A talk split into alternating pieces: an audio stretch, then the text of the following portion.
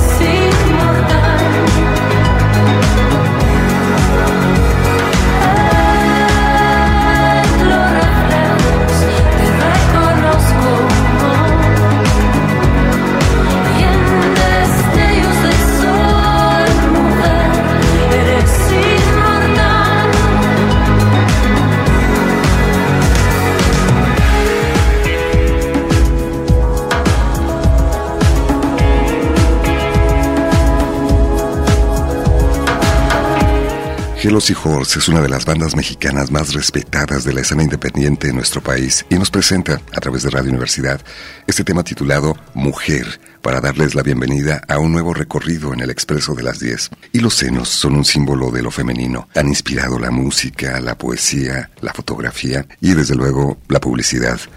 A lo largo de la historia, los senos han adquirido diferentes significados, sobre todo guiados por los estereotipos de cada época y los ideales de belleza. Esta mañana hemos preparado un programa especial en torno a los senos, su desarrollo, cómo cuidarlos, la importancia de observar el color y su textura, las diferentes etapas en la vida de las mujeres, saber también si los hombres debemos practicar una autoexploración para identificar problemas en los senos, o si un hombre puede desarrollar cáncer de seno, por ejemplo. Como siempre, dedicaremos una parte del programa para dar voz a nuestros radioescuchas, resolver dudas, aclarar mitos, en la voz de un especialista de primer nivel que responderá a todas tus inquietudes. Acompáñanos. Alonso Torres en el micrófono, Guadalupe Estrella en la producción, Evelyn Ramos en la asistencia, Fátima Briseño en las redes sociales, en la operación técnica José Luis Vázquez y enviamos un saludo a las personas que nos escuchan a través de las emisoras de Radio Universidad ubicadas en Ameca, Autlán, Ciudad Guzmán, Colotlán, Guadalajara, Lagos de Moreno, Ocotlán y Puerto Vallarta.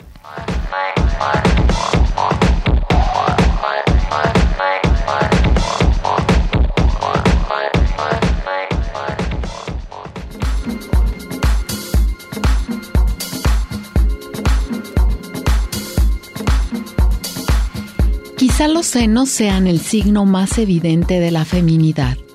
Si en la antigüedad fueron para muchas culturas un símbolo de fertilidad, salud y abundancia, en otras se intentó cubrirlos y disimularlos por considerarlos desagradables o indignos. Cuenta la leyenda que las amazonas se mutilaban el seno derecho para poder disparar las flechas tan bien como los hombres algunos médicos de la antigua Roma escribieron sobre remedios para prevenir el crecimiento de los senos que se consideraban risibles, propios de las mujeres viejas y poco atractivas. ¿Qué dice de nuestra sociedad el hecho de que los senos sean expuestos como herramientas infalibles de la publicidad? ¿Que la mamoplastia de aumento sea la cirugía estética más popular en el mundo?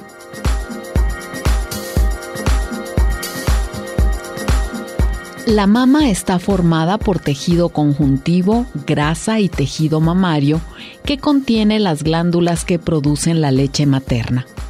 La mayoría de las mujeres experimenta cambios en los senos en algún momento de su vida provocados por la edad, los niveles hormonales y los medicamentos que pueden estar tomando.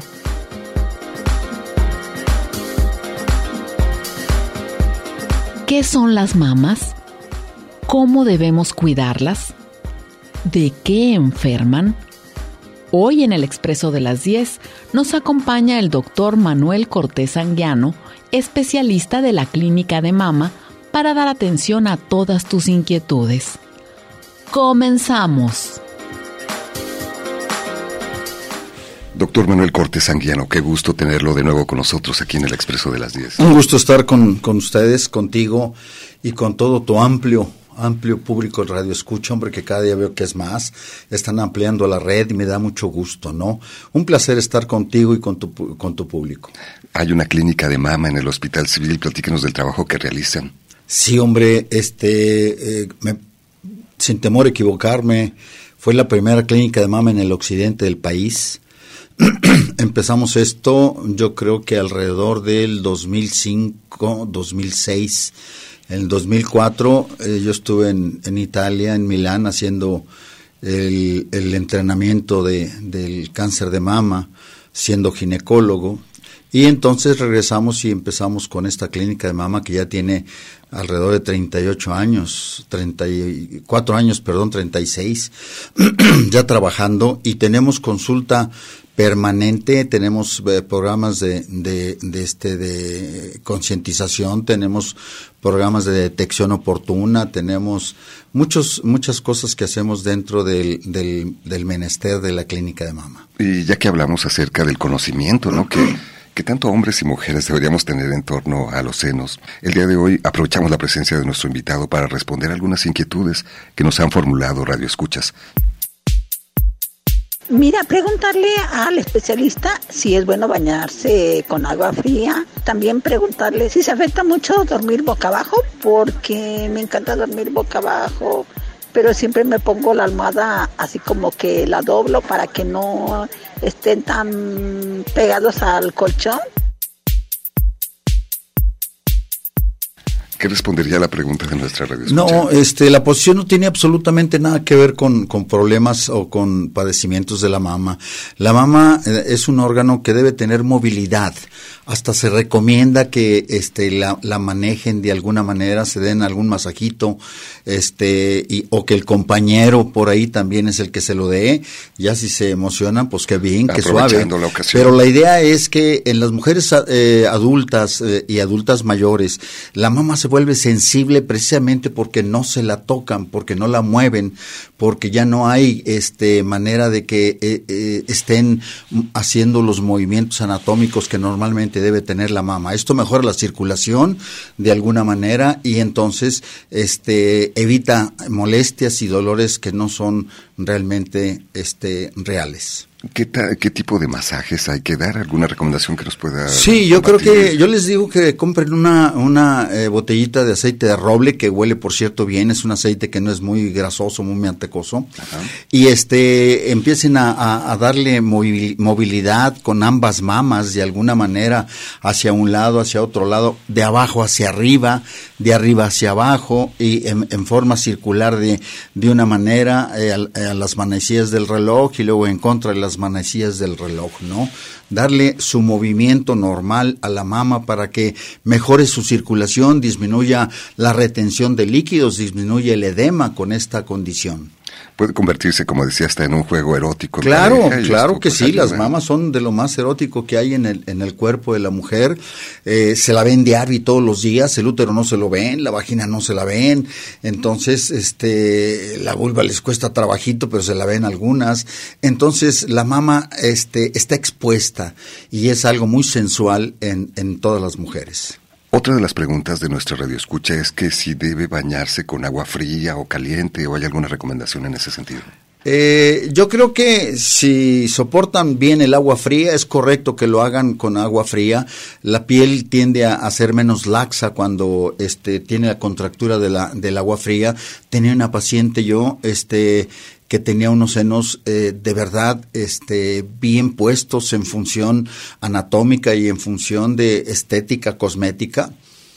Y me decía que su secreto era precisamente ese, que se bañaba todos los días con agua muy fría y que exponía los senos a esa agua fría para que tuvieran una, una contención y no se relajaran los senos con el agua tan caliente. ¿Cómo hablar acerca de los senos con niñas o adolescentes, eh, doctor? ¿Qué nos recomendaría? Bueno, pues es la educación sexual. La educación sexual debe existir en todos los niveles y dependiendo de la edad de, eh, que tenga la niña, será el concepto que se debe ir virtiendo en función de cuál es su desarrollo alertarla de cuáles son los cambios en la mama, decirle cómo debe eh, iniciar su exploración o su este reconocimiento de los senos dependiendo de la edad, antes y o en cuanto se aparezca la, la menarca, que sería la primera regla en donde ya hay efectos estrogénicos y progestacionales específicos y en donde se manifestarían ampliamente los efectos de las hormonas. ¿Y qué es lo que hay que observar en el caso de, de una mujer, por ejemplo, de observar la textura, el pezón, la aureola, los colores, en fin? Eso, pues prácticamente lo estás diciendo tú hay que, hay que ver la textura de la mama, es, esto es, reconocer cuál es tu tejido glandular mamario. La mama ya eh, se compone de tejido conjuntivo, de, de, tejido glandular y de grasa fundamentalmente. Entonces, esto no es una mama lisa totalmente. Entonces, hay que reconocer esas, esos cambios, esas angulaciones o esas protuberancias que de repente puede dar el tejido glandular y entenderlo como una parte normal. La piel la coloración de la piel, evidentemente que no haya una, que no haya manchas, que no haya enrojecimientos, el, la areola y el pezón que mantengan su obscuridad relativa de cada de, relativa al color de piel de cada mujer y que no haya eh, depresiones del, del, pezón sobre todo, ¿no? Esta depresión que puede entenderse como inversión del pezón, que se relaciona frecuentemente, discúlpame, se relaciona frecuentemente con cáncer de mama. No siempre, afortunadamente eh, las retracciones del pezón, la menos frecuente es la, la, del cáncer de mama, pero sí, hay que estar atentos que debajo de esa, de esa retracción del pezón no, no se encuentre un nódulo un nódulo dominante, o sea, un tumorcito que esté jalando este, este, este pezón y que en todo caso identificamos eh, como alguna patología. Es la importancia del conocimiento del cuerpo, ¿no? Claro. Para identificar cualquier cambio oportunamente. Exacto. La mama es un poquito compleja porque este tiene un volumen, es tridimensional. Yo les pregunto de repente, ¿cuántas caras tiene la mama? Y, y, dicen, no, pues dos, cuatro y seis y están dándole vuelta. No tiene ninguna cara.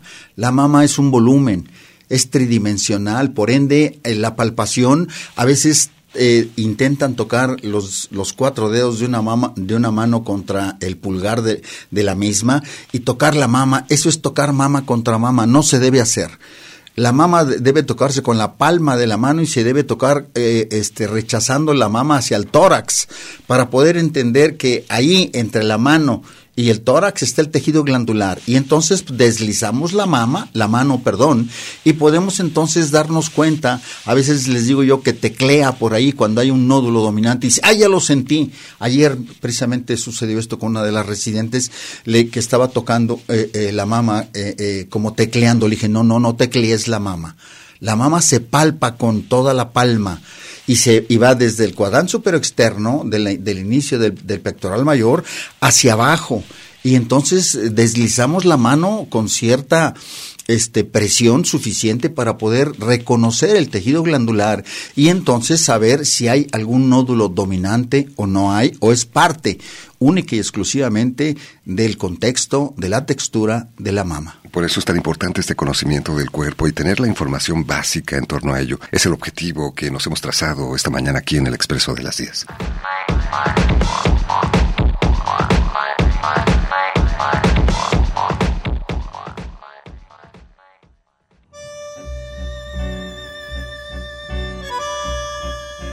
Una flor, no lejos de la noche, mi cuerpo mudo se abre a la delicada urgencia del rocío. Amantes, Alejandra Pizarnik.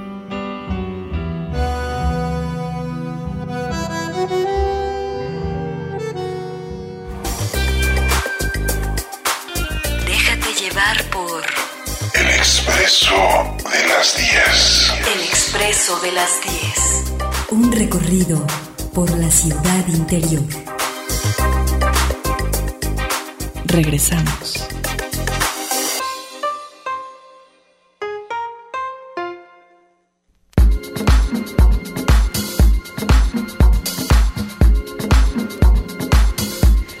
Al llegar la pubertad, la mama crece y se desarrolla paralelamente a los demás cambios propios en esta etapa de la vida. El desarrollo ocurre por efecto de las hormonas estrógenos y progesterona secretadas en el ovario. Durante la gestación se producen cambios muy significativos en el pecho de la mujer, ya que se está preparando para la lactancia. Un considerable aumento en el tamaño de las glándulas mamarias, los vasos sanguíneos se hacen más visibles, la areola se expande y oscurece, se modifica el tamaño de los pezones. El climaterio y menopausia son etapas en las que también se producen cambios importantes en los senos. La producción de hormonas ováricas se reduce o incluso puede llegar a cesar por completo. Como consecuencia de ello, los pezones se vuelven muy sensibles, se agrandan y ruborizan, además de que el pecho pierde firmeza y presenta un aspecto caído ya que los músculos pectorales pierden tono y elasticidad. Hoy estamos conversando con el doctor Manuel Cortés Anguiano, jefe de la clínica de mama del Hospital Civil Fray Antonio Alcalde. Se ha comunicado Ivette, una de nuestras radioescuchas, doctor, y le pregunta, quisiera saber qué piensa de los brasieres con varilla, qué tan dañinos son, ¿es recomendable utilizarlos? Eh, exactamente como dañinos, no diría yo pero que no son de una utilidad específica para la mama en sí, no. Y sí pueden de alguna manera este clavarse o encajarse o marcar este la varilla en la parte externa, sobre todo donde baja el, el ligamento suspensor del, del, del seno y entonces provocan dolor tienden a provocar dolor. De otra manera, bueno, yo sé que entonces juntan y, como que enderezan un poquito y hacen una curvatura interna. Bueno, si van a usarlos para ir a una fiesta o algún lugar, van a salir a dar la vuelta, lo entiendo, pero para usarlos todo el día, yo no estaría de acuerdo. ¿Alguna recomendación en este sentido? De pues cualquier otro brasier, porque la función correcta del brasier es, es contener y, y, apretar un poquito hacia el tórax la mama, ¿no? Para que la mama no esté peloteándose ni esté jugándose para todos lados en el caminar o en el, en el, en el día a día cuando están haciendo movimientos, se agachan, suben, bajan. Y, y la varilla realmente no ayuda mucho porque son brasieres que no tienen una consistencia y no tienen un, un refuerzo para contención. ¿Qué tan recomendable no utilizar brasier? Eh, yo creo que si le molesta mucho el brasier y a determinada hora del día o para dormir no quiere utilizarlo, pues es correcto que no lo utilice. Pero eh, si no lo usa durante el día en forma completa, el ligamento suspensor se va a estar jalando. Depende del tamaño, del desarrollo y del peso de los senos. Si son senos de media, de media talla para arriba, yo recomendaría que no es conveniente que lo dejen de usar, porque entonces el ligamento suspensor, ambos, se van a estar jalando completamente en el, en el día. Y es obvio que la mama va a aflojar y va a caer un poquito más. Vamos a escuchar otra de las preguntas que hemos registrado para poner a consideración de nuestro invitado. Hola, mi pregunta sería, ¿por qué cuando estoy muy estresada, que tengo mucho trabajo y muchas cosas por hacer, me empieza a doler el seno izquierdo, pero me dan como calambres y ardores? ¿Esto es normal?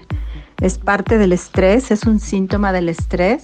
¿O por qué será que solo cuando estoy estresada me pasa esto? Gracias. ¿Los factores emocionales intervienen en la salud de la mama? Sí, eh, definitivamente sí, y la mama, decía yo, como es muy compleja, eh, tiene tabúes y es difícil que, que, la gente pueda interpretar las acciones y las reacciones de la mama en sí. Pero esta condición que nos eh, refiere la señorita, evidentemente que es de aspecto emocional. Eh, incluso este, las mujeres cuando van unos dos, tres días antes de, de la consulta empiezan a tener molestias. Y tengo dos, tres días que me duelen los senos, cuando no tendrían que verle dolido y tenía mucho tiempo sin doler.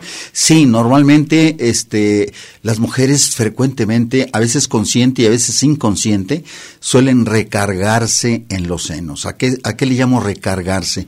Pues que le echen la culpa o que es la forma de gritar, es la forma de inconformarse y de manifestar que de alguna manera no está, no está bien emocionalmente y que trae probablemente alguna condición, este, algún problema que lo está queriendo sacar por ahí, porque a la mama frecuentemente eh, tiene muchas condiciones de tabús. Es importante comentarlo también cuando haces una visita sí, médico. Sí, sí, claro, claro. Yo digo por aquí al pan pan y al vino vino.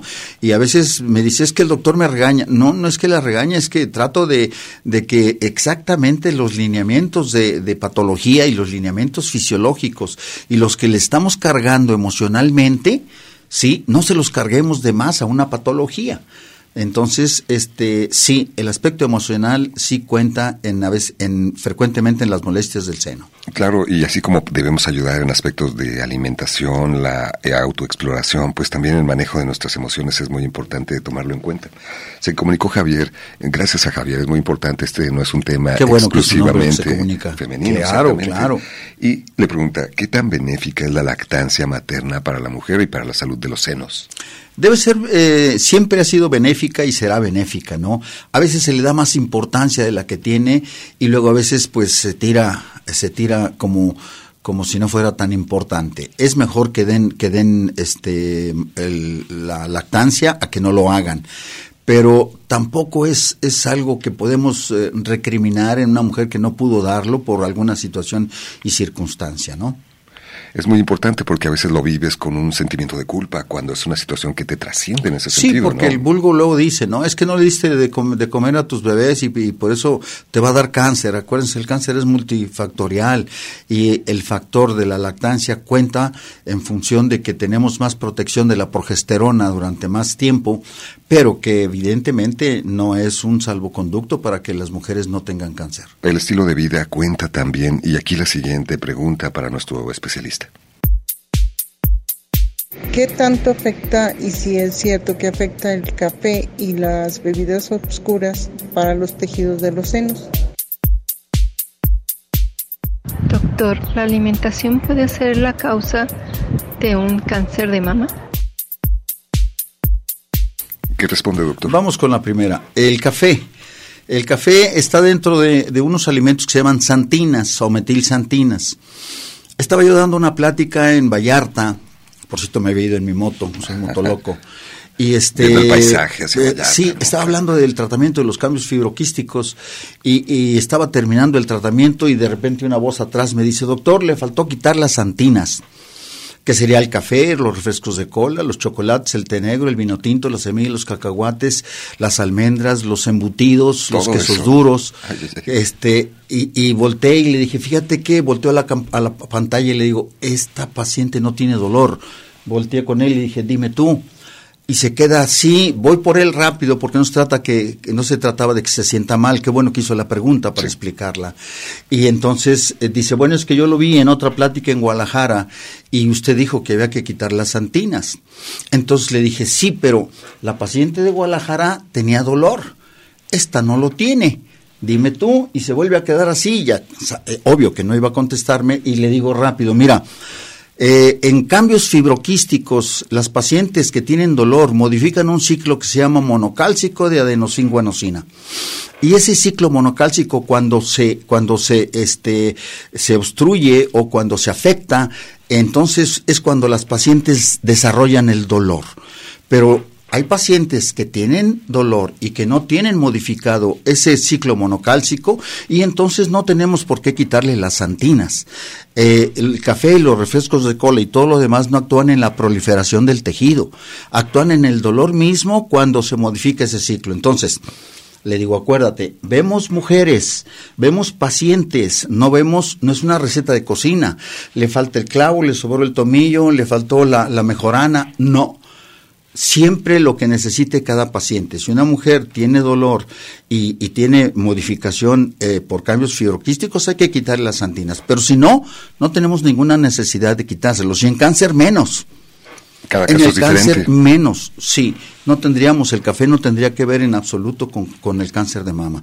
En relación a la alimentación que preguntó la otra paciente, sí entendemos que, el, cáncer sigue siendo multifactorial y uno de ellos es el consumo de, grasas, de grasas saturadas, de tal manera que en todo caso el, el aumento de peso, podemos decir, quien come mucho y muchas grasas en desorden va a tener aumento de peso, va a tener aumento de estrógenos y va a tener un aporte mayoritario de estrógenos que pueden provocar en un momento dado desarrollo de cáncer de mama si es que cuenta con receptores estrogénicos positivos para cáncer, pero si sus receptores positivos fueron negativos, estos cánceres no tienen absolutamente nada que ver con estrógenos.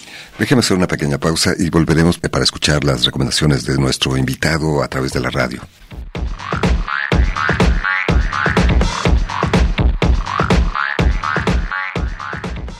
Definitivamente no hago cosas tiernas, no va con mi personalidad. Déjate llevar por El expreso de las 10. El expreso de las 10. Un recorrido por la ciudad interior. Con Alonso Torres.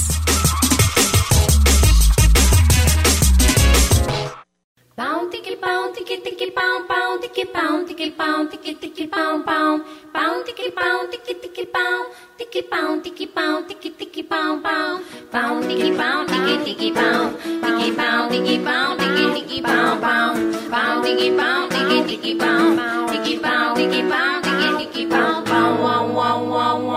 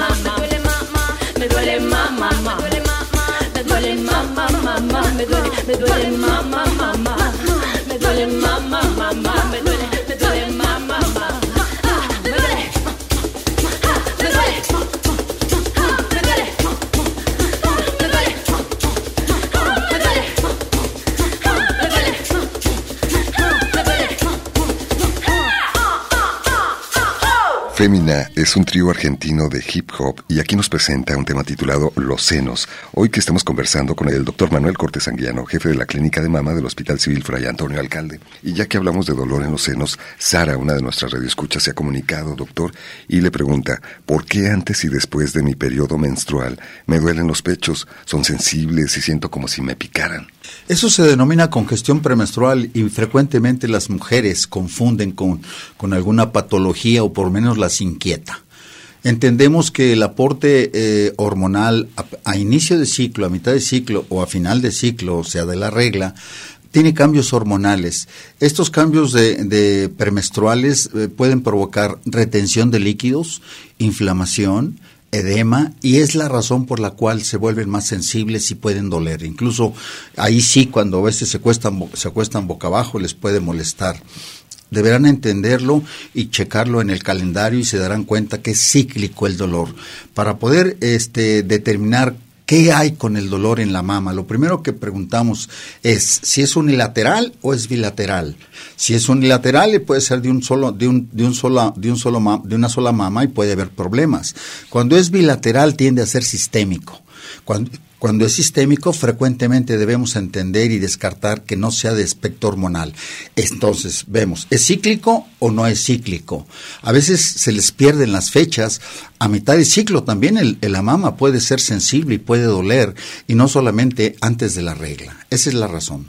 Un caballero se ha comunicado también y nos plantea la siguiente pregunta. Buenos días.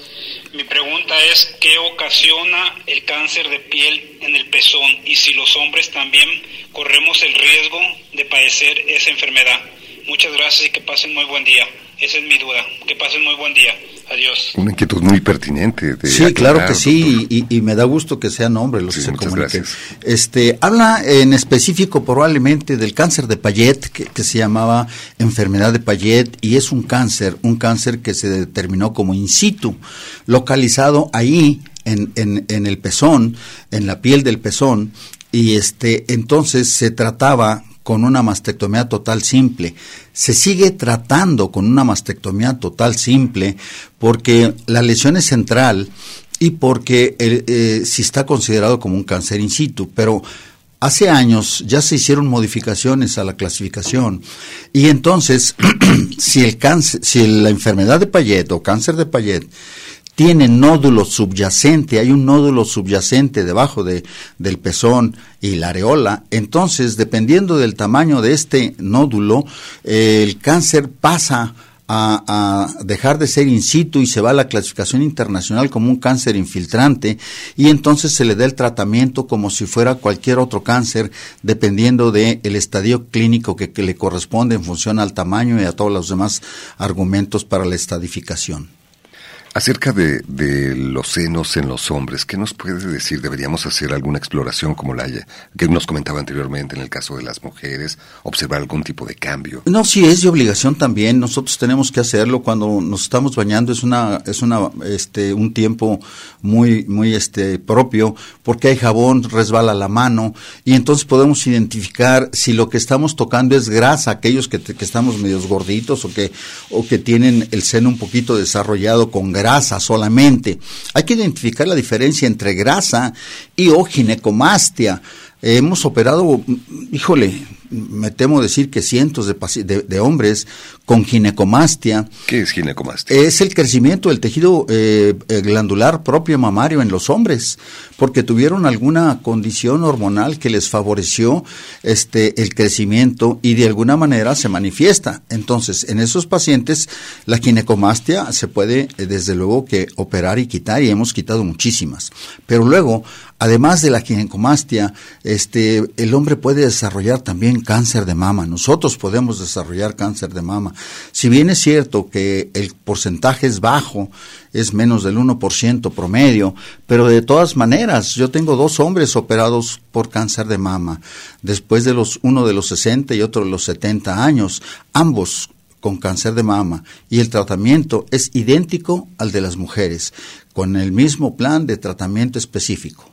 También los cuidados y la autoexploración que nos ha comentado anteriormente. Sí, porque deberá ser eh, en promedio, si no tenemos un ciclo menstrual, de alguna manera los primeros o los últimos días del mes, o si nos acordamos, de hecho, diario nos estamos pasando la mano por, por, el, por el pecho, este, tratando de jabonarnos o de tallarnos. Entonces es un momento muy propio para poderlo hacer. En forma general deben hacerlo seguido, no es, cada, no es cosa de cada dos, tres, cuatro meses, pues nos bañamos diario aprovechar ese momento. Claro. Y hablábamos de la importancia del conocimiento de nuestro propio cuerpo. Yo quisiera preguntarle al doctor Manuel alguna otra opción para el estudio de las mamas que no fuera la mamografía. Me la practiqué hace ya varios años, como unos 10 años, y la verdad fue muy incómoda, muy dolorosa y quisiera ver si hay otra opción porque creo que ya me debo hacer otra, pero no quiero ese estudio. ¿Qué otra opción me recomienda que no sea tan incómodo, tan doloroso? Muchas gracias a María Elena, Nora, Esther, Trini y Cintia, que son las radioescuchas que nos enviaron su voz con sus preguntas. ¿Qué nos dice ante esta inquietud que acabamos de escuchar, doctor? Bueno, primero que nada, este, habrá que entender qué tan importante es para ella tomarse una mastografía en función de, ¿es molesto? ¿Es incómodo? ¿Provoca algo de dolor? Esto, por, esto puede ser producido, uno, por el técnico radiólogo que lo está mm, eh, realizando, eh, pero más frecuentemente es por la anatomía de los senos. Hay mamas pequeñas, hay mamas de base de implantación ancha, eh, que no tienen una, una, este, una protuberancia importante, un desarrollo eh, de mamas y que es difícil en el mastógrafo juntarle el tejido para poder encontrar el contraste de los tejidos y poderlo visualizar claramente. Esto a veces en mamas pequeñas que no tienen una proyección este, importante puede provocar molestia. Y decía yo, ¿qué tan importante es la mastografía para ella? Y entonces me meto a otro terreno y le digo, ¿tiene hijos? ¿Tiene familia? ¿Tiene una pareja? ¿Qué tanto le interesan sus hijos, su familia y su pareja como para cuidarse? ¿Por qué? Porque la mastografía sigue siendo el, el, el estándar de oro para el diagnóstico en cáncer de mama. Por otro lado, ¿hay otros eh, estudios? Claro que los hay. Tenemos el ultrasonido y luego recientemente tenemos el, el, ultrasonido EBUS de alta definición, que lo tienen algunos laboratorios particulares que lo hacen con muy buena, muy buena definición. Tenemos además otros otros exámenes tipo la la la, la este la mastografía 3D, o sea, la tomosíntesis. Esa la pedimos en, en algunas pacientes con mamas densas, no tiene una indicación de primera mano. Tenemos eh, la mastografía contrastada para poder delimitar. Ayer estaba viendo una, una, dos mastografías contrastadas de mujeres que tenemos dudas si tenían cáncer o no. Una permaneció con, la, con el aumento de densidad y la otra no se determinó nada. Y luego tenemos la resonancia magnética. O sea, sí hay eh, este, exámenes que se puede tomar diferentes, pero ¿qué tanto es la molestia? ¿Qué tanto es el dolor? Eh, ¿Qué tanto es la incomodidad que no se pueda entender en, en función del beneficio que provocaría, no solamente a mí, sino a mi familia? Con un diagnóstico temprano. Eso es muy importante, esta reflexión. Eh, también otra persona nos pregunta si los movimientos que sugería en la primera parte del programa deben realizarse en una mujer que tiene implantes en los senos. Eh, creo que no, no desfavorecería en absoluto, porque los implantes tienen, de hecho, una formación de, eh, de cápsula y, y, esta capsulitis a veces va más de, del 1-2, que sería lo normal, y se va al 2 al 3, y entonces se ven, los, los senos se hacen rígidos. De alguna manera, una, una movilidad este, suave, no estamos queriendo empujar el, el, el, implante, una movilidad suave le ayudaría eh, en mucho a tener y a mejorar su sensibilidad en, el, en esos senos con implantes. Aquí las recomendaciones de nuestro especialista.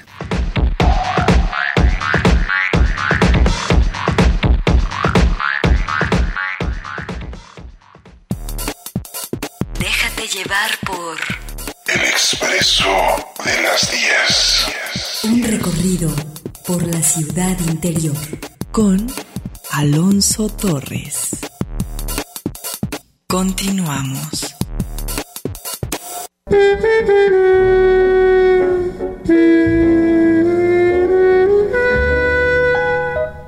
No hay más. Solo mujer para alegrarnos. Solo ojos de mujer para reconfortarnos. Solo cuerpos desnudos.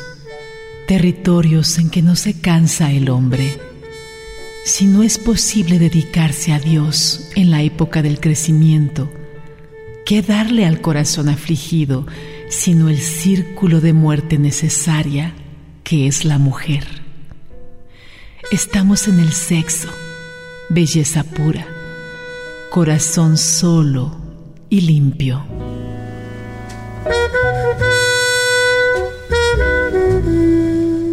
No hay más, solo mujer. Jaime Sabines.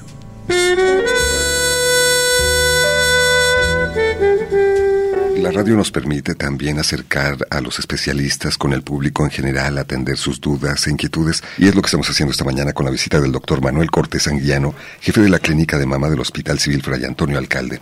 Se comunicó Lorena, una de nuestras escuchas, que le pregunta, una mancha color café claro apareció en uno de mis pechos. ¿Considera que es de atención? ¿Qué me recomienda? Bueno, es de la piel. Quizás sea de la piel que está en la mama y a veces eso es lo que confunde o lo que provo eh, provoca este de alguna manera un poquito de preocupación. De. Preocupación, claro. Eh, normalmente eh, es una mancha hipercrómica, tienden a ser solares, sin que yo sea dermatólogo ni nada que se parezca. Eh, si no tiene elevación, si no tiene excrescencias, si no tiene, eh, no esté cirroso, el, el, la mancha, creo que será una mancha específica y que probablemente sea solar. De otra manera, esa mancha no tendría que ver con una patología estricta de la mama. No así si hablamos de un enrojecimiento. Si hablamos de un enrojecimiento, ya estamos hablando de mastitis, de un proceso infeccioso, inflamatorio de la mama. Hay un padecimiento que se llama eh, absceso subareolar recidivante y este precisamente sucede tres o cuatro veces al año, dos veces al año. Hay quien eh, lo padece más tiempo.